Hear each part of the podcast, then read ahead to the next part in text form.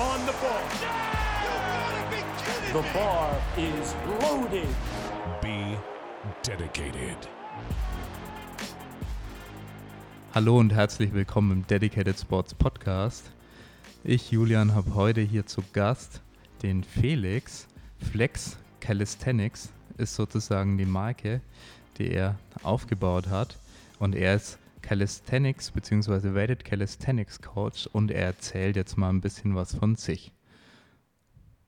Servus Julian, vielen Dank äh, für die Einladung erstmal, dass ich hier Teil des Podcasts sein darf. Mein Name ist Felix, wie du gerade schon gesagt hast. Ich bin 31 Jahre alt, komme aus München und äh, bin mittlerweile ja, hauptberuflicher Calisthenics Coach äh, in verschiedenen Bereichen.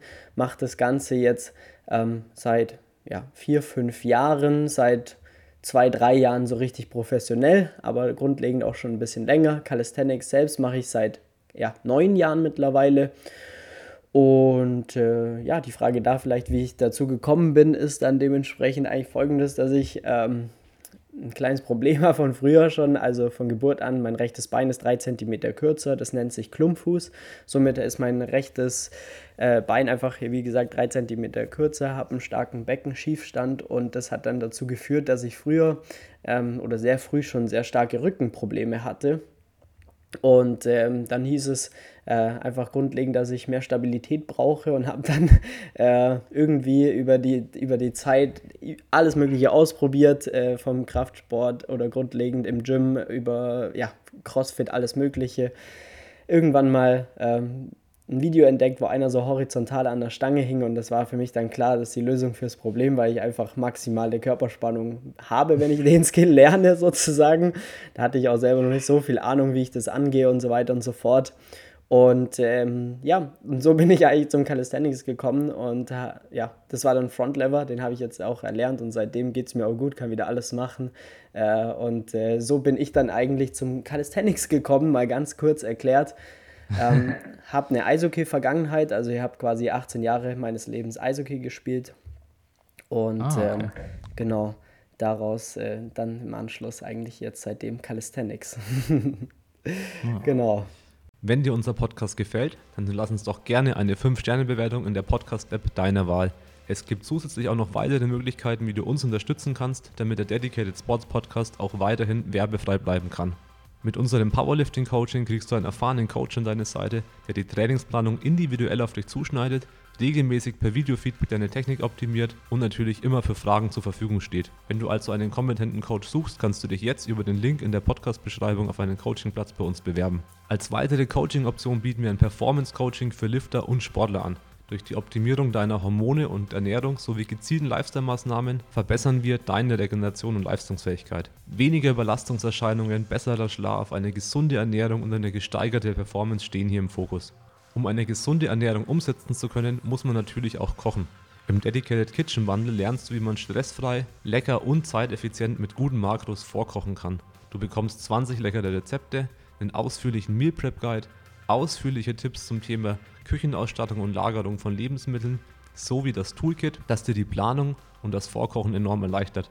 Mit dem Toolkit kannst du nämlich Zeit sparen, deine Woche planen, dank automatisierten Einkaufslisten, eigenen Rezepten, auf dich angepasste Mengen und Makros. Vielen Dank für deinen Support. Du findest natürlich alle Links in den Show Notes. Sehr cool. Ja, und du bist heute hier zu Gast, weil wir ein bisschen über das Thema reden wollten. Es, wir haben ja gewisse Parallelen, gewisse Überschneidungen, natürlich auch zum Kraft-3-Kampf, weil es ist, viele kennen das vielleicht nicht. Vielleicht willst du einfach mal die Disziplinen bei diesem, beim Weighted Calisthenics Wettkampf vorstellen. Und wir waren jetzt gerade beide bei der WM in Berlin. Ähm, und da hast du ja auch äh, eine Weltmeisterin zum Beispiel gecoacht. Und genau. Genau, vielleicht willst du einfach mal erzählen, wie so ein Wettkampf abläuft, was für Disziplinen das sind, was man da bewerkstelligen muss. Genau, also der Weighted Calisthenics Sport besteht aus vier Disziplinen. Da haben wir am Anfang einmal den Muscle-Up an der Stange für die Herren und einmal an den Ringen für die Damen. Ähm, dann haben wir einmal danach, die nächste Disziplin ist quasi der Pull-Up oder Chin-Up. Also da kann quasi jeder Athlet aussuchen, ob er einen Pull-Up oder einen Chin-Up machen möchte, proniert oder supinierten Griff, je nachdem, was er da die Präferenz ist. Dann kommen wir zu einer drückenden Übung, äh, sag ich mal, die Bench des Calisthenics, im Endeffekt der Dip, kann man so sagen. Ähm, ja. ein, ein, klassischer Dip, wie man ihn kennt, sozusagen. Ähm, das ist die dritte Disziplin und die vierte Disziplin ist dann der Back Squat. Genau. Das genau. sind so die vier Disziplinen und da ist genauso wie, ähm, ja, grundlegend, man hat drei Versuche, maximales Gewicht zu bewegen man kann von zu Versuch zu Versuch nur erhöhen oder das Gewicht gleich lassen, sofern äh, man die Rep nicht geschafft hat. Und am Ende des Tages das höchste bewegte Total gewinnt dann. Äh, genau. Ja, ich denke, da werden viele unserer Zuhörer, sei es jetzt auch Gewichtheber oder eben Powerlifter, äh, das auch gut nachvollziehen können. Es geht am Ende ums Total. Genau. Und nur, dass es, und es gibt drei Versuche pro Disziplin, was ja auch, äh, sag ich mal, sehr typisch genau. ist. Äh, und es ist aber eine vierte Disziplin, aber ganz am Ende ziehen dann die äh, Jungs, die gerne oberkörperfrei rumlaufen, dann plötzlich eine Powerlifting-Ausrüstung an, mit hier Sleeves zum Teil und Gürtel und alles. Und ja. ja, ist ganz spannend immer. Sehr vielseitig ja. einfach, ja, das stimmt. Ja. Ähm, ja, also das ist schon mal so der, der Sport erklärt. Jetzt denke ich, sind es ja oft auch andere Athleten. Also ich sag's mal so, wo kommen die Athleten meistens her, die du coachst? Was machen die davor? Wie kommen die in den Sport?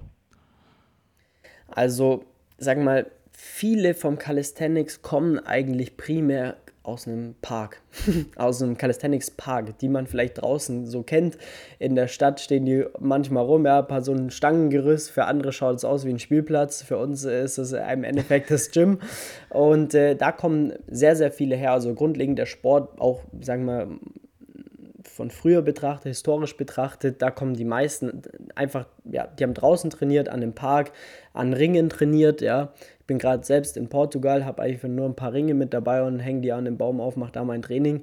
Ähm, das ist gerade so das, das Thema. Ähm, da kommen so die Ursprünge eigentlich her. Und der Weighted Calisthenics Sport, den gibt es jetzt, äh, sagen wir mal, seit 2019 in, dem Form, in der Form, wie wir es jetzt heute machen. Also man sieht, äh, der Sport ist nur unfassbar jung, weil von diesen drei Jahren, die es jetzt den Sport gibt, waren zwei Jahre Corona. Das heißt, da konnten kaum Events stattfinden, somit auch sehr wenig Weiterentwicklung. Es ist gute Weiterentwicklung passiert, aber weniger. Aber da kommen die meisten Sportler her und mittlerweile die Leute, die jetzt schon, sag ich mal, primär auch ins Weighted Calisthenics gehen, die trainieren auch ganz normal im Gym so langsam aber sicher kommt es auch immer mal wieder vor, dass sich ein Crossfitter verirrt äh, zu uns, äh, dass äh, ja, ein Powerlifter sich verwirrt, äh, verirrt äh, zu uns. Äh, ähm, ja. Das ist nur aber sehr vereinzelt, kann man sagen. Ja. Aber die meisten kommen eigentlich schon, wie gesagt, aus dem Calisthenics-Sport selbst heraus. Und ähm, genau. Ja. Oder ein Powerlifter, der verzweifelt ist, weil sein Kreuzheben so scheiße ist. Und er aber stark in Klimmzügen ist und noch eine gute Beuge. Ja, genau. Das also, könnte der typische Fall sein. Ja, genau. Für alle, die die Kreuzheben nicht gut finden oder scheiße finden, ne, ihr könnt gerne zum Calisthenics kommen. Man muss einfach nur ein Muscle-Up lernen und einen Klimmzug und äh, dann passt es. ja, also an der Weltmeisterschaft haben wir ja schon gesehen, Robin Meinecke genau. ist da auch angetreten. Ähm, ja, der ist ja auch als Powerlifter schon viele, viele Jahre dabei mhm. und ja, war auch im deutschen Kader und so weiter.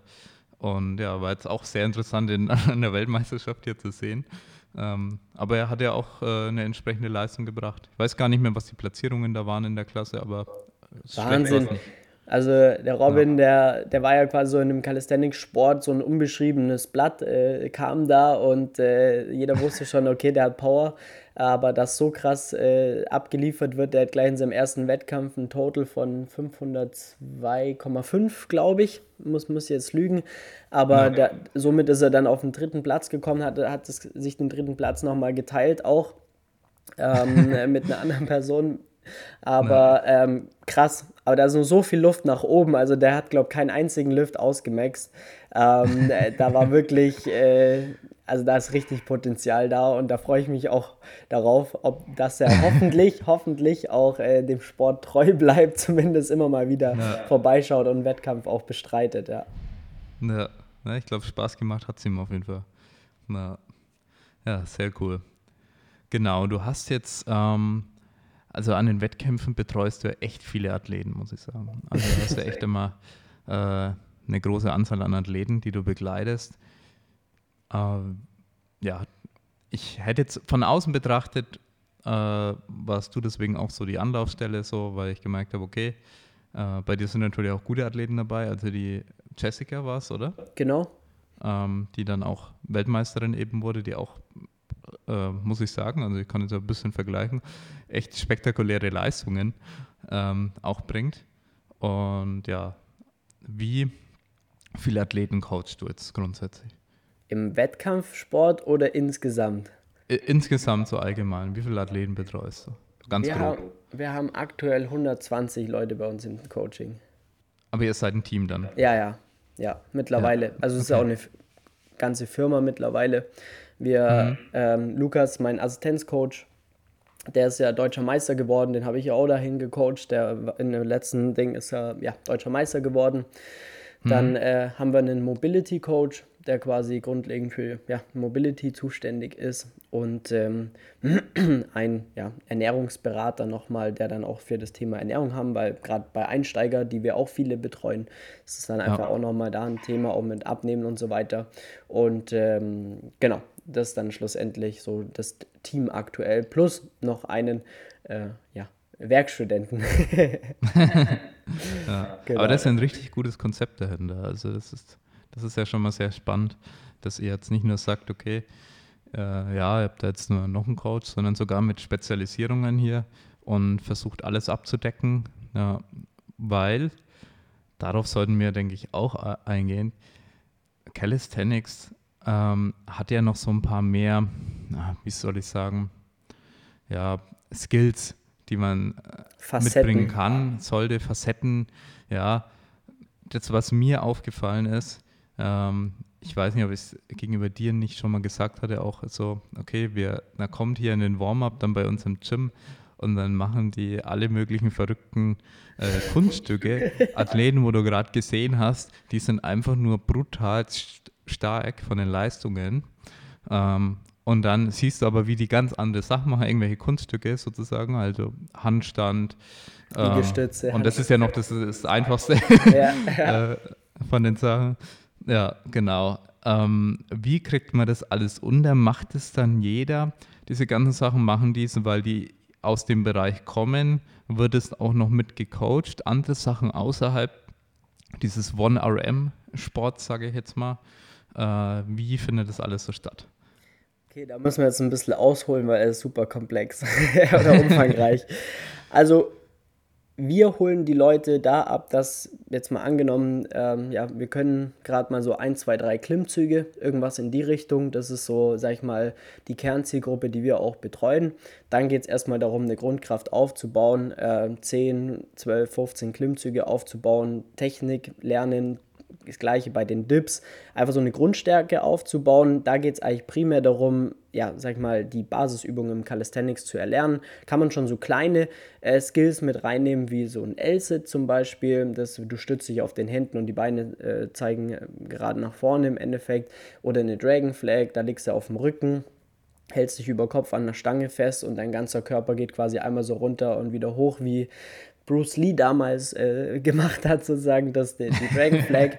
und das wiederum ja. ist eine ganz gute Basis für auch später die fortgeschrittenen Elemente und das kann man da bis dahin ganz gut mitnehmen. Plus den Handstand natürlich von Anfang an gleich mal mit rein trainieren. Das ist da schon mal so ein, ähm, sag ich mal, so ein Grundthema. So, wenn das passt einigermaßen und äh, da, wir mal, wir in den Bereich kommen, 10, 12 Wiederholungen in den Basisübungen, dann fangen wir eigentlich meistens an, dass wir dann auch schon ins Weighted Calisthenics einsteigen, um dann die Leute nicht 30 Klimmzüge machen zu lassen, sondern halt gezielt stärker zu bekommen, weil die grundlegende sagen wir mal, Power, auch bei den Skills, die basiert eigentlich immer darauf, ja, wie stark bist du am Ende des Tages.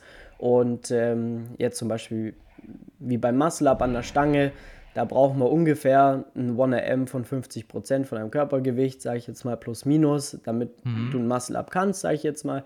Und ähm, somit ist dann auch die Trainingsplanung halt darauf auf, abgestimmt, dass wir ihn halt erstmal stärker machen, die Person, bis die Voraussetzungen da sind, um dann gezielter an der Explosität zu arbeiten, an der Technik zu arbeiten. Ne? Ähm, genau. Und ähm, so kommt dann eins nach dem anderen. Also das ist dann wie so eine Leiter, die du mehr oder weniger äh, immer weiter nach oben kletterst. Wenn du dann ähm, ein Muscle-Up geschafft hast, ja, dann parallel dazu kann man schon anfangen, einen Backlever zu machen. Das ist dann, du hängst an der Stange, äh, dein ganzer Oberkörper ist quasi horizontal, aber dein Gesicht und dein Brustkorb im Endeffekt zeigt nach unten, ja, also genau, zum Boden sozusagen. Ja. Hängst dann genau. so an der Stange, genau. Ähm, mhm. Das ist dann da so ein Element, das man dann damit reinnehmen kann, schon ein bisschen fortgeschrittener. So, und, und so baut sich das dann alles so ein bisschen auf. Und währenddessen wirst du halt stärker in, in Pull, Push und so weiter und so fort. Und ähm, genau, und dann kommt halt wieder das nächste. Ja? Dann kommt der Frontlever, das ist dann wieder etwas fortgeschrittener, das dann hängst auch horizontal an der Stange. Ja? Äh, Hände an der Stange, du horizontal, aber der Bauch bzw. das Gesicht zeigt nach oben. Ja, wieder nochmal ganz andere Hausnummer. Und das kommt dann Step by Step über die Jahre auch, muss man ganz klar sagen. Das braucht einfach auch seine Zeit, bis man dann dahin kommt. Ähm, und da gibt es super verschiedene Varianten davon, verschiedene Übungen. Und ähm, genau, wenn man aber jetzt aber in den, sagen wir mal, primär Wettkampfsport im Calisthenics eintaucht, dann muss man sich dann schon ab einem gewissen Zeitpunkt auch mal entscheiden, was möchte man. Also gerade wenn mhm. man jetzt, sag ich mal, in der In-Season ist, wo man jetzt, so wie die Jessie, wenn wir gerade eh ein, zwei Mal von ihr hatten, die jetzt quasi im, wann war Final Rap bei euch? Äh, das war, glaube ich, im äh, Mai, oder? Ja. Genau, von Mai bis Oktober jetzt sozusagen, da waren jetzt so die Kernwettkampfzeit äh, für sie da ist halt nicht so viel mit Skills zwischendrin. Also so ein Handstand, der, der wird immer mit trainiert, weil das eigentlich mehr oder weniger so ein bisschen Warm-up auch ist am Anfang vom Training.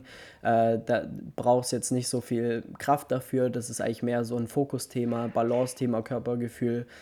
Äh, Thema und äh, das kann man eigentlich immer ganz gut mit reinbauen. So die etwas mehr Power Moves, sage ich jetzt mal, die schmeißen wir dann, je näher wir an den Wettkampf kommen, eigentlich dann reduzieren wir oder schmeißen ihn komplett raus. Ähm, genau, also gerade wenn wir da so ein, zwei Monate vor dem Wettkampf sind, dann ist da gar nichts mehr drin. Ähm, da davor reduzieren wir das noch so, so, dass wir entweder auf Erhalt gehen, dass wir das aktuelle Level halt halten, dass wir dann vom Volumen ja. das so reduzieren, dass wir Status quo einfach beibehalten, aber jetzt nicht fokussiert dann äh, darauf trainieren, um das dann voranzutreiben. Genau. Ähm, ja, und so gibt es dann verschiedene Trainingsphasen jetzt. Ähm, dann gibt es auch mal wieder eine Offseason von einem Jahr zum Beispiel oder eineinhalb Jahren oder so. Da kann man dann auch wieder ein bisschen forcierter auf Skills dann gehen. Was da das ja. Schöne ist, finde ich dann auch einfach, dass du auch mental mal ein bisschen abschalten kannst. Nicht nur immer die vier Lifts die ganze Zeit am Ballern bist, sondern du kannst dann ja. halt dich auch mal mit anderen Dingen beschäftigen, was auch, sag ich mal, so die Motivation von dem Sport sehr, sehr, sehr stark nach oben treibt, weil du kommst nie an so einen Punkt, wo es dir langweilig wird. Weil du hast dann einen neuen krassen Skill erlernt und äh, dann möchtest du den nächsten, ja, jetzt wie bei mir zum Beispiel, ich kann halt einen Handstand, eine Handstand-Liegestütze und alles, kein Problem, aber ich will jetzt halt einen einarmigen Handstand lernen. So, und, äh, ja, und äh, das ist dann halt so, okay, das ist jetzt die nächste Baustelle, worum es geht. Und so klettert man halt immer weiter über die Zeit einfach der, so eine Leiter nach oben.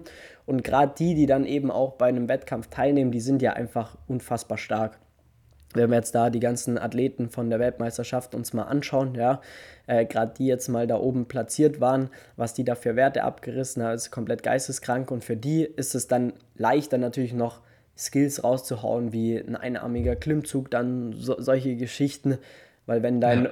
1M schon, keine Ahnung, bei 150 Prozent ist, so gefühlt, äh, dann, dann kannst du halt auch äh, Klimmzüge mit einer Hand. Das, das ist dann leichter, ja. Aber schlussendlich ist es so, der rote Faden durch das Training, kann man eigentlich schon sagen, ist immer so der, der Klimmzug und der Dip, ja. Die dich da grundlegend stärker machen, ist so der rote Faden drumherum, alles Mögliche. Aber ähm, ja, und dann hängt es halt davon ab, ob du Wettkämpfe teilnehmen möchtest oder nicht oder was so dein Ziel eigentlich ist. Und so variiert dann halt auch die Trainingsplanung. Genau. Genau.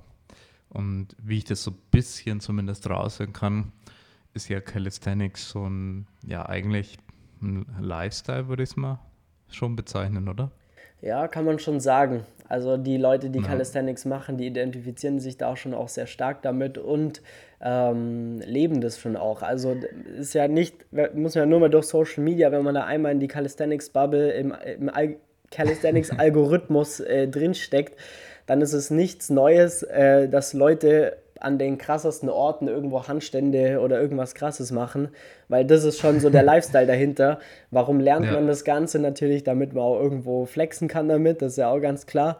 Äh, und da ist halt Social Media richtig nice dafür, sagen wir so. Und äh, ja. deswegen ist es schon auch ein krasser Lifestyle, definitiv. Also. Ich habe früher tatsächlich, äh, bin ich Skateboard gefahren und vergleiche es ganz gerne mit dem Skateboarden. Wenn ich jetzt, sage ich jetzt mal, so ein bisschen im Park trainiere oder früher meine hm. äh, noch nicht so professionellen Trainingszeiten, dann hat man sich halt im Calisthenics Park getroffen. Da sind die gleichen Leute, wie man halt immer sieht und verbringt halt einfach eine gute Zeit und macht probiert und tut irgendwelche Tricks und so weiter und so fort. Hat nichts mit sinnvollem Krafttraining zu tun, aber man hat halt eine geile Zeit. Und äh, ja. das ist schon auch viel, viel der Fall tatsächlich. Also ja. ähm, ist das auch kann schön. Ich nachvollziehen. Ja. Na, ich bin zehn Jahre intensiv Skateboard gefahren. Dann kannst du es gut nachvollziehen. Ja, genau. Und da hockt man halt am Park mit den Leuten und ja, und genau so kam halt ja das. Lifestyle. Genau, und ja. genau so kam ja das Calisthenics her, also oder genauso ja. ist Calisthenics auch, wenn man das jetzt draußen auch mit einer Community im, im Calisthenics Park trainiert. Aber genau. man hat halt auch die Möglichkeit, einfach komplett alleine für sich zu Hause zu trainieren, im Gym zu trainieren. Ich meine, da gibt es, das ist ja. wahrscheinlich der flexibelste, flexibelste Sport, den es gibt. Würdest du sagen, beim Calisthenics gibt es zusätzlich dann noch irgendwo wir, spirituelle Aspekte, Naturaspekte? Es ist ja was ganz anderes, ein Sport, den man bewusst dann draußen macht, der irgendwie schon Kraftsport ist, aber Kraftsport ist normalerweise immer drinnen. Und wie würdest du das Ganze beschreiben? Ja, das ist eine sehr, sehr geile Frage, ähm, weil das für einige Personen, die gerade auch draußen viel trainieren, definitiv ein, Faktor ist. Ich merke es jetzt selber gerade für mich auch wieder, weil wir haben unser eigenes Büro, ein eigenes Gym in München und ich trainiere somit da auch sehr viel und somit ist Training eigentlich für mich immer auch ein bisschen Arbeit. Aber jetzt bin ich hier in Portugal, äh, habe meine Ringe äh, an so einem Baum aufgehängt, äh, damit ich da trainieren kann mach einfach ein bisschen Musik an, schau einfach in die, in die Weite hinaus, äh, hab einen See vor mir und das ist halt Wahnsinn, wie es da einfach, was für ein schönes, geiles Gefühl ist zum Abschalten und so weiter. Das muss man schon sagen, ist schon auch so ein bisschen Spiritual, Spiritualität dabei, du weißt, was ich meine. ähm, kann man, kann man schon sagen, ja. Also ja. ich erinnere mich an die Lockdown-Zeiten, da waren viele Kunden von uns, die haben ihre Ringe gepackt im Winter, haben draußen an dem See, äh, an dem Baum, da war es einfach super kalt, da haben die da ihr Training durchgezogen aber die fanden das halt richtig geil, weil das war einfach auch der, das, wenn du von so einem gerade ja. stressigen Arbeitsalltag mal nach Hause kommst, ähm, einfach mal die Sachen packen, auch vielleicht sogar ohne Musik, einfach da mal die, die ja, Natur genießen, das Training da absolvieren, du ja. kommst nach Hause, du bist ein neuer Mensch, das ist definitiv ja. was richtig geil ist. Das kann sehr belebend sein, das Ganze. Und das ist, glaube ich, schon was ganz, ganz anderes als eben nur das Training drinnen. Wir hatten sogar mal ganz kurz vor, während Corona hier außen was aufzubauen, also vor unserem Gym. Ähm, aber ja, das äh, gestaltet sich als gar nicht so einfach, sowas umzusetzen, so ein Projekt. Langfristig äh, auch was das wir unbedingt irgendwie machen wollen, irgendeinen Außenbereich, irgendwas in der Richtung wollen wir haben, weil wir auch so für uns das auch ein bisschen erkannt haben, ein bisschen diesen äh, Naturaspekt ja. beim, beim Training auch und dieses Draußensein und dieses, okay, ich bin schon den ganzen Tag im Büro, dann steige ich ins Auto, dann fahre ich ins Gym, dann bin ich wieder in dem Gebäude, ja. ähm, dass man so in dieser Endlosschleife teilweise drin äh, steckt und das ist, glaube ich, äh, ja, ich sag's mal so, ist, Gesundheit betrifft jetzt nicht nur Leute außerhalb oder sage ich mal den Otto Normalo, sondern eben natürlich auch einen Powerlifter, was jetzt meinetwegen auch geistige Gesundheit sein kann, äh, den Kraftsportler allgemein, was auch ein Faktor sein kann. Also für langfristige Leistungsfähigkeit vielleicht auch ein Faktor sein kann. Äh, dass ich sage, ich der dreht nicht durch, er, er, behält seinen Fokus, er ist ausgeglichen, er hat ein gutes Stressmanagement. Und da gibt es ja auch zig Studien mit hier Stress und Natur und draußen sein, äh, was das für Effekte auf unseren Körper hat. Ähm, ich glaube, von daher ist es halt eine richtig geile Sache. Und vielleicht kann das auch für den einen oder anderen äh, Powerlifter in der Offseason eine coole Idee sein, dass er sagt, hey, ich trainiere jetzt nicht gar nicht oder ich bin jetzt im Urlaub oder ich habe jetzt hier mal ein paar Wochen im Sommer da trainiere ich draußen an einem Calisthenics Park. Und es tut mir einfach nur gut und meine Leistung leidet nicht, sondern profitiert vielleicht sogar langfristig davon.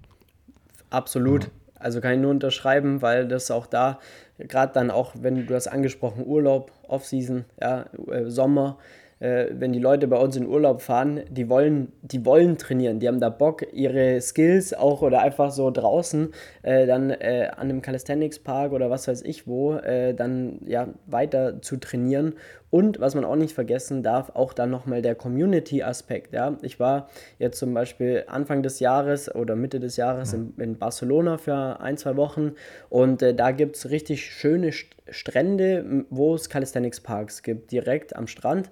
Und ich bin da alleine hin und äh, war dann halt da. Ich trainiere circa vier, fünf Mal die Woche, dann war ich da und am Ende hat, kannte ich halt gefühlt jeden und hatte da schon einen An Anschluss sozusagen. Ja. Habe dann da Leute wiederum getroffen aus Zürich, äh, die dann andere Leute aus dem Calisthenics kannten. So, da haben wir uns da verabredet, gemeinsam zu trainieren.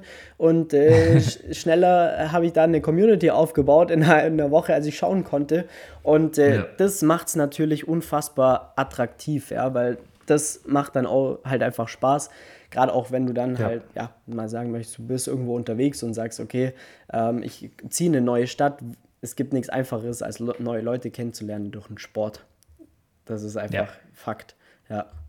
Das ist Fakt. Uh, auf jeden Fall. Also immer, wenn man sich die Frage stellt, vor allem wenn man dann schon über 30 ist, so, wie lerne ich jetzt jemanden kennen? Dann ist es, ja, bei, bei dem einen ist es dann die Yoga-Klasse oder es ist eben der Calisthenics Park. Ja. Und ähm, ja, und am Ende sind wir soziale Lebewesen, das sollten wir nicht vergessen. Ja. Ähm, und diesen Aspekt auch irgendwo planbar zu haben. Also ich, ich plane es, dass ich mit Menschen Kontakt habe, dass ich irgendwo ähm, Beziehungen aufbauen kann, soziale. Äh, und ich glaube, dass ähm, es kann sein, dass sich der ein oder andere Powerlifter manchmal da verrennt, so ein bisschen in seinem Training. Und um die Zeit, da trainiere ich perfekt und alles drumherum vergisst und die Kopfhörer drin hat und ähm, so diesen einen Aspekt auslässt, was vielleicht auch ein Jahr gut geht, aber was langfristig ähm, auch an einem nagen kann, wenn man eben nicht aktiv äh, versucht, eben, okay, irgendwie diesen Community-Aufbau zu betreiben oder hey, lass doch mal zusammen trainieren. Und es ist beim, ich kann es jetzt sagen, beim Powerlifting im, im, im Gym ist es schwieriger. Okay. Du bist viel schneller der Einzelkämpfer, okay. ähm, vor allem wenn du in Commercial Gyms trainierst und so. Ähm, es ist viel schwerer, als jetzt zum Beispiel außer einem Calisthenics Park, halt so diese Connection aufzubauen mhm. ähm, zu den Leuten, weil vor allem auch nicht so schnell du vielleicht dann jemanden triffst, der vielleicht dann auch dasselbe macht, äh, was vielleicht an einem Calisthenics Park dann ein bisschen leichter noch ist. Ja. Ich war in Gießen ja auch, ja. da haben wir da waren wir zweimal für Dreharbeiten für die äh, Barmer Versicherung für äh, so Calisthenics-Übungen, haben wir da abgefilmt. Ja, habe ich eben auch, also das ist so, ich, ich bin jetzt nicht täglich an irgendwelchen Calisthenics-Parks, also meine Erfahrungen sind ja da wirklich eingeschränkt, deswegen erzähle ich das, ähm, dass ich da zumindest zweimal am Tag ähm, an diesem Park in Gießen war und es ein bisschen beobachtet habe und die Leute und so. Und ich fand es schon ziemlich cool. Ähm, auch so, so ein bisschen diese Möglichkeiten erkannt. So ein bisschen vorgestellt, ah, wie könnte das sein, wenn so dann, äh, weil das sind die Leute dann gekommen und er hat an ihrem Gesicht das ablesen können, das ist für den das Alltägliche, ja. dass der jetzt da hinkommt. Ja. Ähm, also, der hat so seine Sachen da hingelegt, als würde das jeden Tag machen. So, ja, ah, okay, genau. da lege ich meine Sachen hin. Und es war wirklich sehr, sehr interessant, das sich mal so anzuschauen. Den, den Park kennst du wahrscheinlich auch. Ja, ich war zwar noch nie dort, ja. aber ich kenne den Park aus verschiedenen Fotos, Videos und so weiter. Hm, aber es ist ja genau. auch ein Riesending. Es ist ja riesig, riesig, der Park. Ja, nee, der ist echt ganz cool. No.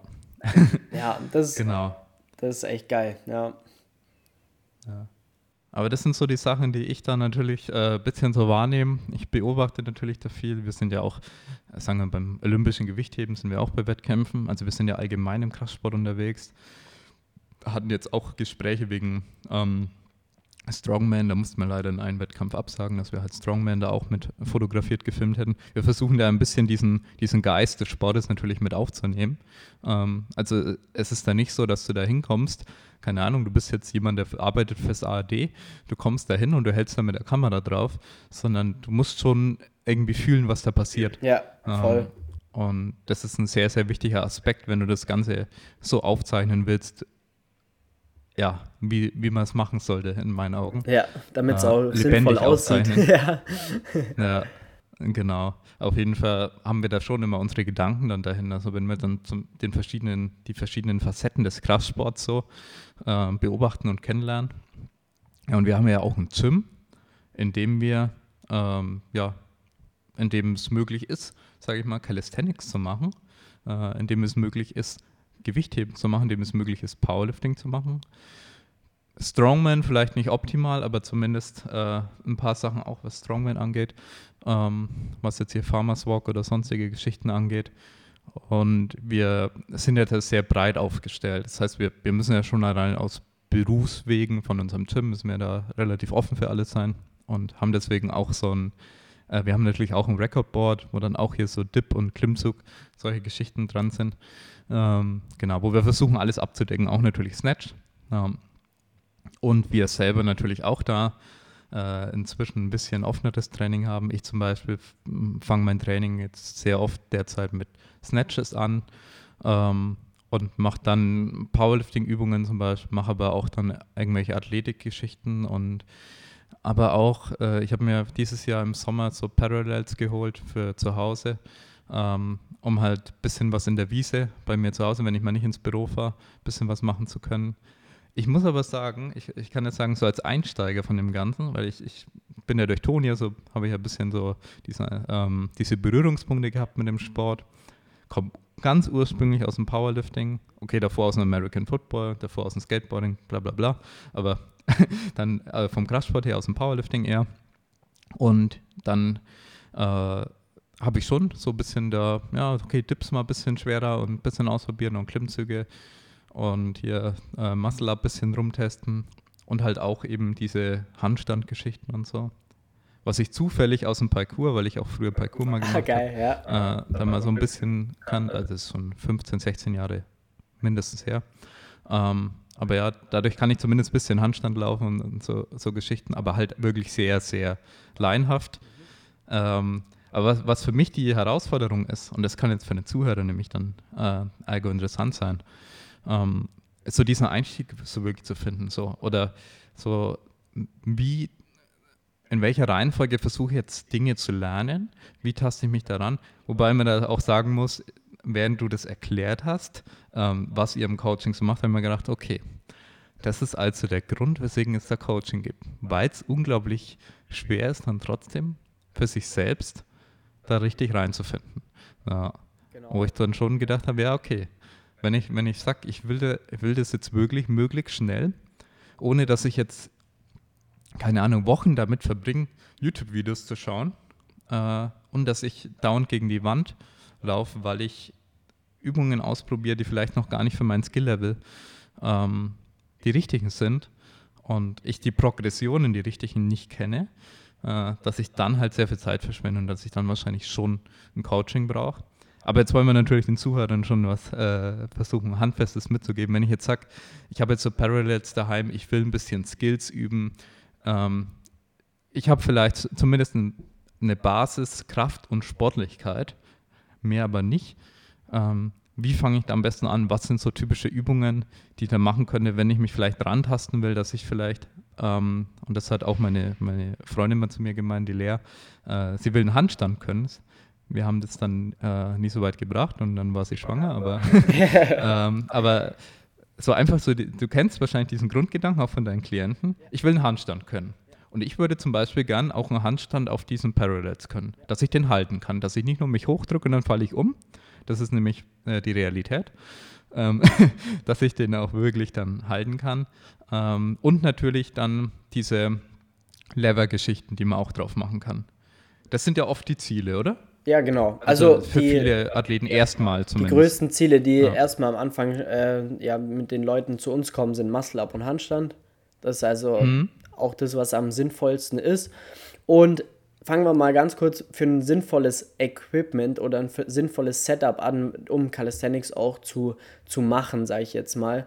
Weil da bräuchte man dann eigentlich, äh, ja, man braucht halt eine Klimmzugstange. Das ist am Anfang, wenn, solange es erstmal nur Klimmzüge sind, egal ob es eine Türklimmzugstange ist oder ob das dann schon irgendwo eine freistehende ist, noch geiler, weil da kann man dann später auch Muscle-Ups machen. Aber am Anfang mhm. brauchst halt was, wo du dich sinnvoll hochziehen kannst und ein paar Ringe. Ein paar Ringe, unglaublich ähm, ja, mächtiges Tool, weil du daran eigentlich alles machen kannst. Du kannst sogar auch Klimmzüge an den, an den Ringen machen, wenn du jetzt da die in verschiedenen Höhen aufhängen kannst. Kannst auch Dips an Ringen machen, ist ein bisschen schwieriger als am normalen Barren, weil es natürlich in alle möglichen äh, Richtungen äh, ja, instabil ist, aber äh, schlussendlich, ja. man kann es machen, genau. Dann mit den zwei Sachen kannst du schon mal gut anfangen. Das ist äh, etwas, was man braucht. Und Ganz wichtig, Chalk. Man braucht Chalk für die Hände. Das ist äh, okay. auch äh, ein wichtiges Thema, weil durch das, dass du im Calisthenics einfach so viel an den Stangen auch hängst, ähm, ist früher oder später immer deine Griffkraft auch der limitierende Faktor. Und äh, damit mhm. das vernünftig, oder sagen wir mal, damit man da vernünftig arbeiten kann, unbedingt äh, Magnesium. Wir nehmen da immer flüssiges Chalk, verwenden, damit man einen vernünftigen Griff hat und dann dementsprechend auch ordentlich Gas geben kann. Das sind, sagen wir jetzt mal, die Kerndinge, die wir brauchen. Mhm. Dann, okay. wenn wir mal Richtung Handstand gehen, Handstand übt man oder lernt man immer an der Wand und zwar nicht mit dem Rücken zur Wand, sondern immer mit dem Bauch zur Wand. Das heißt, ah, okay. ich laufe erstmal die Wand hoch, stehe in einer geraden Linie, schaue, dass die Schultern vernünftig ausgerichtet sind, die Schultern schön in der Elevation sind, dass die stabil sind. Ich versuche mein Becken quasi in PPT zu rotieren, das heißt Bauchnabel einziehen, Hintern anspannen. Ähm, schaue, dass mhm. da eine saubere Linie habe, dann äh, Beine, Brustkorb einigermaßen aufgerichtet und äh, klar, Beine dann an der Wand, so dass ich von der Seite betrachtet eine perfekte Linie darstelle. Ja? Biomechanisch betrachtet, alle Gelenke perfekt übereinander gestapelt. Also eigentlich so, also wir sind ja auch im Turnen unterwegs, was Medien angeht, eigentlich so wie im Turnen auch, dass du wirklich nicht die Banane macht, sondern wirklich hier so. Genau, du willst keine Banane, straight. genau, du willst eine perfekte keine gerade Banane. Linie. Ich mache nämlich immer die Banane. Genau, und das, das ist nämlich dann, äh, das ist dann zum Beispiel was, wo wir dann, äh, ja. wo es uns braucht, weil wir erkennen halt dann die richtigen Fehler und geben dann die richtigen Technik-Input oder eben auch stärken dann dementsprechend die Schwachstellen und arbeiten genau daran, dass du halt den Handstand vernünftig erlernst, die Banane ja. rausbekommst.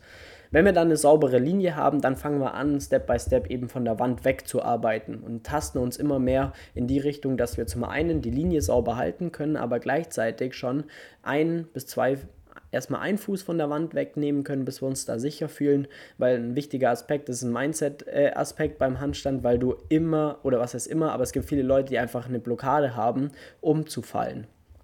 Genau. Ja. Deswegen erstmal wirklich langsam rantasten, Sicherheit gewinnen, Selbstvertrauen gewinnen, äh, Kontrolle aufbauen und dann gerne auch mal zu Fußtaps arbeiten, dass man sagt, okay, jetzt löse ich den einen Fuß, gehe aber mit dem anderen wieder zur Wand, so, ähm, dass ich da so ein, ja, meine Füße alternierend Richtung Wand bewege, was dazu führt, dass ich immer, immer länger im freien Handstand stehe, dann irgendwann ganz und erst wenn ich so von der Wand weg in den 10 Sekunden, 15 Sekunden freien Handstand stehen kann, dann macht es Sinn, erstmal frei aufzuschwingen. Weil vor, ja. genau, vorher, wenn du frei aufschwingst. Macht man nur technische Fehler einfach und. Du fällst einfach nur ab Quatsch. und versuchst dich in eine ja. Position zu bringen, die du eigentlich noch nicht in der Lage bist, halten zu können.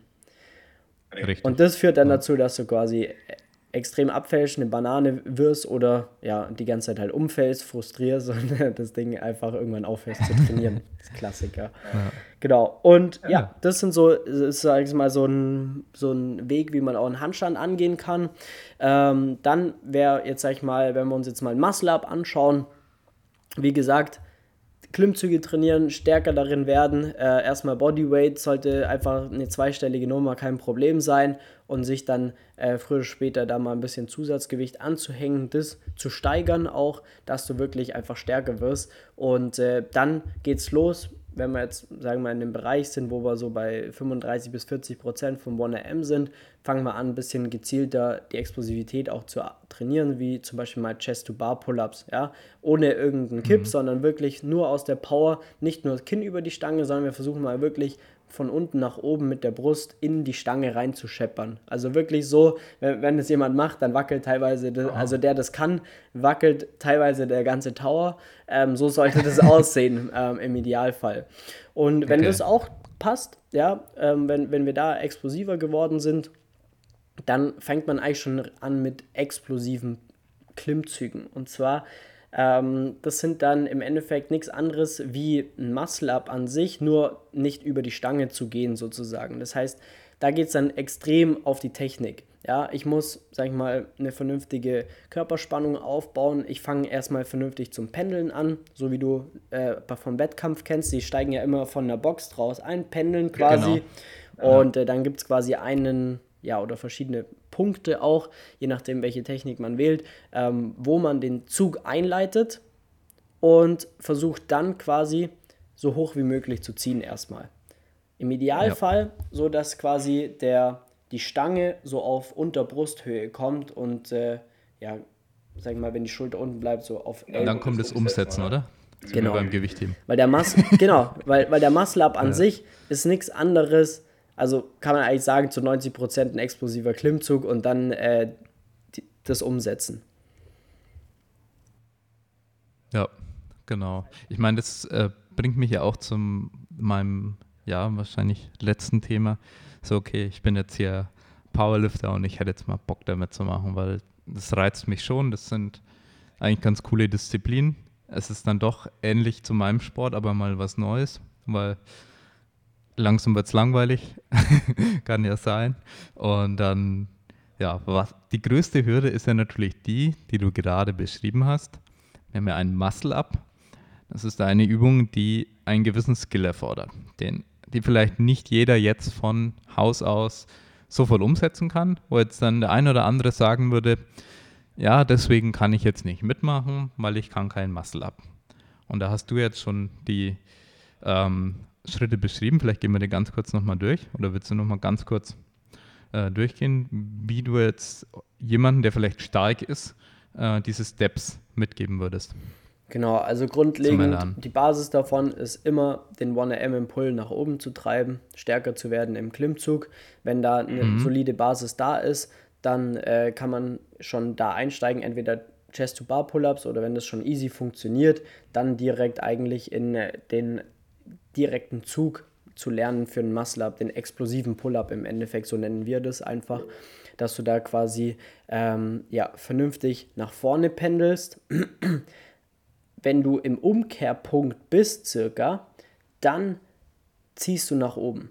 Ja? Also wenn ja, du im, Umkehr, genau. im Umkehrpunkt bist, dann leitest du die Bewegung ein und musst mental dir vorstellen, dass du so ein leichtes C um die Stange machen möchtest und nicht wie beim normalen mhm. Klimmzug gerade nach oben ziehen, sondern du leitest die Bewegung in eine Umkehrposition ein, manchmal auch ein bisschen später und ähm, ziehst dann so leicht nach schräg oben sozusagen, damit du aber so nah wie möglich an der Stange bleibst und das versuchst du so hoch wie möglich zu ziehen.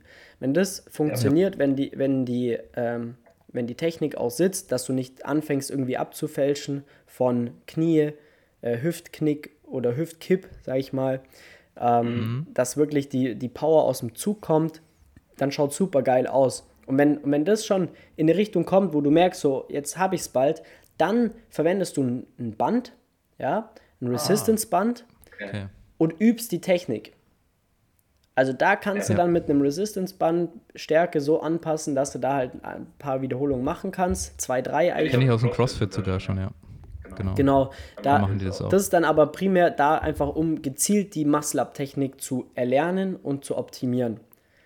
So, und dann haben wir die zwei Themen, dass wir zum einen die Bewegung erlernen mit einer leichten Intensität und zum anderen quasi immer explosiver werden. Und wenn die Explosivität passt und die Technik passt, dann legt man das im Endeffekt zusammen und kann Muscle Up. Le leicht hm. erklärt sozusagen, genau. Äh. Ja. Das, ja. das ist dann die Kunst daraus. Und, und dann das Ganze auf einen Wettkampf, äh, Wettkampf Muscle Up äh, ja, zu bringen. Da geht es dann einfach, das so, sagen wir mal, effizient wie möglich zu machen, ohne irgendeinen Kipp, ohne irgendeinen Kniekick, Hüftkipp. Ähm, genau, das ist dann ja direkt eine Flagge sozusagen. Genau, das ist dann direkt No-Rap sozusagen, ja. ja. Es geht sogar so weit, dass teilweise nicht mal das Becken in eine ja, andere Position oder wechseln darf. Die Beckenposition darf nicht wechseln sozusagen. No, okay. Aber da ist man gerade noch so ein bisschen am gucken, wie, äh, wie einfach diese Regel judging-technisch umzusetzen ist. Genau. Das habe ich mir jetzt auch gerade ja. gedacht. Ja. Also was wirklich auffällt, wenn du jetzt einfach mal äh, oder wenn wir aus unserer Sicht betrachten, wir sind auch in Powerlifting-Wettkämpfen dann viel und eben dann auch an, äh, dieses Jahr in diesen zwei Calisthenics-Wettkämpfen gewesen. Der, die Entscheidungsfreudigkeit ähm, ist da nicht so groß. Also im Powerlifting ist es so, wenn du eine Jury hast, also wenn du sagst, okay, es gibt angezweifelte Entscheidungen, die nicht in Sekunden getroffen werden, dann gibt es ähm, eine Jury, die sitzt außerhalb und die zweifelt dann eine Entscheidung an. Die wartet erstmal, was die Kampfrichter okay. entscheiden und die müssen sich sofort entscheiden. Okay. Ähm, und die Jury hätte, je nachdem, ob es technisch möglich ist, dann einen Zugriff auf einen Videobeweis. Na, ist je nachdem, wo das natürlich für, äh, stattfindet. Und die kann dann overrulen. Ja, eigentlich primär geht es ums Overrulen, dass er sagt, okay, die Entscheidung sehen wir jetzt nicht so, äh, beziehungsweise wir sehen es anders. Ähm, und dann wird es overruled. Und ich glaube, dass das dann auch ganz schnell final ist. Das ist auch dann spätestens, sage ich mal, zwei Minuten, also der Wettkampf läuft weiter und die Jury sagt zwei Minuten äh, nach dem einen Versuch. Ähm, ja, es ist äh, doch ungültig, na, der Versuch. Und dann ist es einfach so. Na. Und da ist es jetzt im Calisthenics war es jetzt viel so, okay, die ähm, Kampfrichter beraten sich intern schon mal. Und das willst du im Powerlifting eigentlich immer komplett vermeiden, damit jeder äh, nicht vom anderen beeinflusst wird, also dass jeder unabhängig ist. Äh, das heißt, die im Optimalfall, leider ist es in der Praxis, vor allem bei kleinen Wettkämpfen nie so, aber im Optimalfall hast du zum Beispiel einen Trigger, wo du drauf drückst, rot, weiß, beziehungsweise halt noch die einzelnen Farben. Und ähm, der wird getätigt ohne Augenkontakt zu einem anderen Kampfrichter ähm, direkt in dem Moment, wo er den Fehler sieht, drückt er die Fehlerkarte. Okay. Das ist so das Optimum an Judging, wie du es im Powerlifting haben ja. willst. Ähm, nur damit du so den Kontext okay. verstehst. Ja. Ähm, äh, hat sich natürlich über Jahrzehnte entwickelt, muss man dazu sagen. Ähm, und ist auch bei kleinen Wettkämpfen und jetzt hier eine bayerische Meisterschaft, was auch immer, dann auch hier und da nicht so, dass es so optimal funktioniert. Aber ja, ähm, beim Calisthenics ist halt jetzt sehr viel ähm, ich habe gemerkt, es sind sehr viel mehr Sachen zum Teil, auf die geschaut werden müssen. Also es scheint sehr schwierig zu sein, die Entscheidungsfindung. Ja. Und dass äh, der Wettkampfablauf so ein bisschen in Stocken gerät dann oft, weil auf eine Entscheidung auch komplett gewartet wird. Da läuft der Wettkampf nicht weiter, wie es ähm, im Powerlifting zum Beispiel üblich ist, dass der Wettkampf einfach weiterläuft und dann zum Beispiel die Jury noch am Diskutieren ist im Hintergrund. Ähm, genau. Das ist so, was mir aufgefallen ist von außen. Das ist ja. definitiv auch noch eine Schwachstelle, muss man auch ganz klar sagen. Ähm, da kommen wir jetzt auch zu dem Punkt, was wir gerade vorhin auch schon mal erwähnt haben. Den Sport gibt es jetzt seit drei Jahren. Das heißt, äh, der ist absolut, steckt auch noch in den Kinderschuhen äh, und ist maximal am Optimieren auch. Also ich sehe das ja. schon später auch so, dass man in die Richtung da geht des Judgings, weil das ist, es zieht den äh, Wettkampf halt unnötig in die, in die Länge. Plus, wie du schon sagst, manchmal ist einfach, wenn die sind dann in, teilweise in so einem Flow, dann beraten die sich äh, für jeden, für jeden einzelnen Lift, sozusagen für jeden äh, Ding. Ja. Und es dauert einfach viel zu lange und das äh, zu, ja. zu beeinflussbar, das stimmt. Aber ähm, ja, das ist schon ein Thema, das wird noch optimiert. Also das glaube ich nicht, Ja. dass wenn wir in fünf Jahren nochmal sprechen, dass das dann immer noch so gemacht wird, sondern dass es schon nochmal. Und ich glaube, dass man da auch viel äh, einfach lernen kann von euch oder von dem Judging, wie es da halt auch läuft. Ähm, aber genau, da brauchst du auch. Aktuell scheitert es allein schon an den Judges selbst. Ja, jetzt äh, Tonio, wie, Ja. wie viele ähm, Leute dann wieder abgesprungen sind wegen Corona und so weiter und dann gibt es halt keinen Judge. So, dann war jetzt zum Beispiel ähm, mein Assistenzcoach, der Lukas, ich, ich habe ihn dann mehr oder weniger damit ins Boot geschmissen und gesagt, komm Lukas, mach, hilf damit. Tonio braucht jemand. ähm, der hat noch Ja. nie in seinem Leben so richtig gejudged, der hat ein super geiles Auge, weil, weil der tagtäglich hunderte Videos analysiert und Feedback gibt, aber der hat dann noch nie einen Wettkampf gejudged. Und das führt dann dazu, dass äh, ja, da natürlich dann auch ein bisschen das ein oder andere Problemchen mal auftritt. Und ähm, wenn es dann an einem Punkt Ja, gibt, wo, wo es dann vernünftige Judges gibt, und Teams gibt, ja, das organisiert ist, glaube ich auch, dass es mit einem bisschen optimierteren Subs- System auch, sag ich mal, den, den Wettkampf auch viel, viel zügiger geht. Ist auch nach wie vor noch so ein bisschen ein Problem, weil wie, wie lange ging der Wettkampf am Samstag? Wir waren, glaube ich, um elf abends daheim dann am Ende des Tages. Also das ist halt einfach schon heftig, wenn du Ja, in der Früh um acht anfängst. So. Ja. Ja. ja, die Belastung, die ist da schon nicht ohne. Also wenn du das vor allem den ganzen Tag dann machen musst. Bin selbst Also ich als Coach am ganz Arsch. klar so. ja. Coaching ja sowieso. Äh, also ich muss sagen, dass ich Coaching und Fotografieren, also ich habe ja beides dann gemacht bei Wettkämpfen, immer viel, viel anstrengender fand, als, als Athleten einen Wettkampf machen. ähm, also ich habe auch einige Wettkämpfe schon gemacht, äh, auch wenn erst so, keine Ahnung, 5, 6 im Powerlifting. Ähm, aber ja, es geht. Es ist jetzt nicht ohne, vor allem muss man Leistung bringen, aber ich, ich vor allem das Coaching habe ich dann gemerkt, als dann bei mir der Übergang war von Athlet zu mehr Coaching. Okay, du bist danach ja, du fieberst mit jedem einzelnen Athleten mit. Du bist danach wirklich im Eimer, äh, emotional Ja. und physisch genauso. Du steckst am besten noch mit die ganze Zeit. Ähm, ähm, bei euch ja dann vor allem beim, beim Kniebeugen, aber wahrscheinlich auch bei Klimmzügen und so, dann mit dem Gürtel, mit den Gewichten und überall hilft man mit. Und das ist natürlich äh, eine krasse Belastung. Also da auf jeden Fall Respekt, weil du ja echt viele Athleten da auch durchbringen musstest die Tage Danke. wieder. Ich war auch tatsächlich Ja. direkt krank danach. Also ich war jetzt von Montag bis jetzt hört man es ja immer noch leicht, äh, hat es mich dann auch gekostet, einfach weil, weil es war schon ein hartes äh, Wochenende auf jeden Fall, ja. Ja, definitiv, sowas haut rein. Ähm, aber ich denke, du hast jetzt, äh, was jetzt den Einstieg für die Powerlifter vor allem angeht, ihnen schon mal einiges mitgeben können. Ähm, also wenn jetzt jemand sagt, hey, ist doch äh, eine coole Möglichkeit mal da mitzumachen. Also es ist wirklich egal, was ihr hebt. Voll. Also wenn ihr kurze Arme seid und vielleicht gut drückt und natürlich auch gut beugt oder kurze Gliedmaßen habt, sage ich jetzt einfach mal. Das ist so das Typische. Jemand, Athleten mit kurzen Gliedmaßen, die dann gut beugen, gut drücken und dann kommt das Heben und dann würden sie am liebsten nach Hause gehen. Ja. Äh, dann könnt ihr beim Calisthenics mitmachen. seid ihr da richtig gut aufgehoben auf jeden Fall. Ja, dann seid ihr ja richtig gut aufgehoben. Und wenn euch auch noch der Lifestyle gefällt, ähm, dann vielleicht umso besser. Ähm, und jetzt habt ihr sogar noch eine Anleitung mitgekriegt, wie ihr euch dann an den Muscle-Up rantasten könnt und es auch noch erlernen könnt. Und wir schreiben das natürlich auch alles noch in die ähm, Beschreibung. Ähm, wie können die Athleten oder ja, unsere Zuhörer vor allem äh, dich erreichen, dein Coaching finden und so weiter? Vielleicht kannst du es kurz sagen. Wir packen das alles in die Beschreibung. Genau. Genau, also grundlegend ähm, Instagram, mein Name ist flex.st, da findet ihr mich auf Instagram und äh, jeder, der Bock hat, mal grundlegend so ein, ja, ein kostenloses Beratungsgespräch äh, sich zu vereinbaren, äh, über unsere Homepage www.flex-calisthenics.com, da find, findet ihr auch so grundlegend alle Informationen. Und äh, ja, auch mit Flex Calisthenics auf allen Plattformen, YouTube, was weiß ich, überall Podcasts, äh, findet ihr alles, was ihr braucht, auf jeden Fall. Ja, sehr geil. Hört sich richtig, richtig gut an. Ähm, und also mir hat es auch super viel Spaß gemacht. Ich konnte auch richtig viel lernen in dem Gespräch. Ähm, und ich bin schon sehr gespannt, das Ganze auszuprobieren. Ähm, ja, und dann hätte ich gesagt, danke dir, dass du dir die Zeit genommen hast. Und wir sehen uns bestimmt mal wieder auf einem Wettkampf. Äh, Definitiv. Ich glaube, nächstes Frühjahr.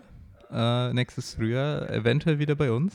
Werden dann wahrscheinlich genau. tendenziell sogar noch mehr Leute von uns mit am Start sein. Es werden nämlich okay, immer mehr Leute, immer gespannt. stärker und haben ja. Bock, Wettkämpfe zu bestreiten.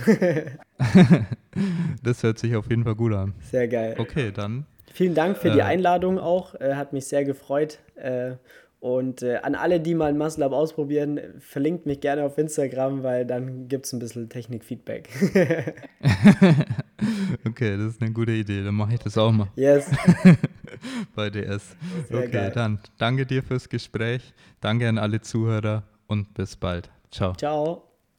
Wenn dir unser Podcast gefällt, dann lass uns doch gerne eine 5-Sterne-Bewertung in der Podcast-App deiner Wahl es gibt zusätzlich auch noch weitere Möglichkeiten, wie du uns unterstützen kannst, damit der Dedicated Sports Podcast auch weiterhin werbefrei bleiben kann. Mit unserem Powerlifting Coaching kriegst du einen erfahrenen Coach an deine Seite, der die Trainingsplanung individuell auf dich zuschneidet, regelmäßig per Videofeedback deine Technik optimiert und natürlich immer für Fragen zur Verfügung steht. Wenn du also einen kompetenten Coach suchst, kannst du dich jetzt über den Link in der Podcast-Beschreibung auf einen Coachingplatz bei uns bewerben. Als weitere Coaching-Option bieten wir ein Performance-Coaching für Lifter und Sportler an. Durch die Optimierung deiner Hormone und Ernährung sowie gezielten Lifestyle-Maßnahmen verbessern wir deine Regeneration und Leistungsfähigkeit. Weniger Überlastungserscheinungen, besserer Schlaf, eine gesunde Ernährung und eine gesteigerte Performance stehen hier im Fokus. Um eine gesunde Ernährung umsetzen zu können, muss man natürlich auch kochen. Im Dedicated Kitchen Bundle lernst du, wie man stressfrei, lecker und zeiteffizient mit guten Makros vorkochen kann. Du bekommst 20 leckere Rezepte, einen ausführlichen Meal Prep Guide, ausführliche Tipps zum Thema Küchenausstattung und Lagerung von Lebensmitteln sowie das Toolkit, das dir die Planung und das Vorkochen enorm erleichtert. Mit dem Toolkit kannst du nämlich Zeit sparen, deine Woche planen, dank automatisierten Einkaufslisten, eigenen Rezepten, auf dich angepasste Mengen und Makros. Vielen Dank für deinen Support. Du findest natürlich alle Links in den Show Notes.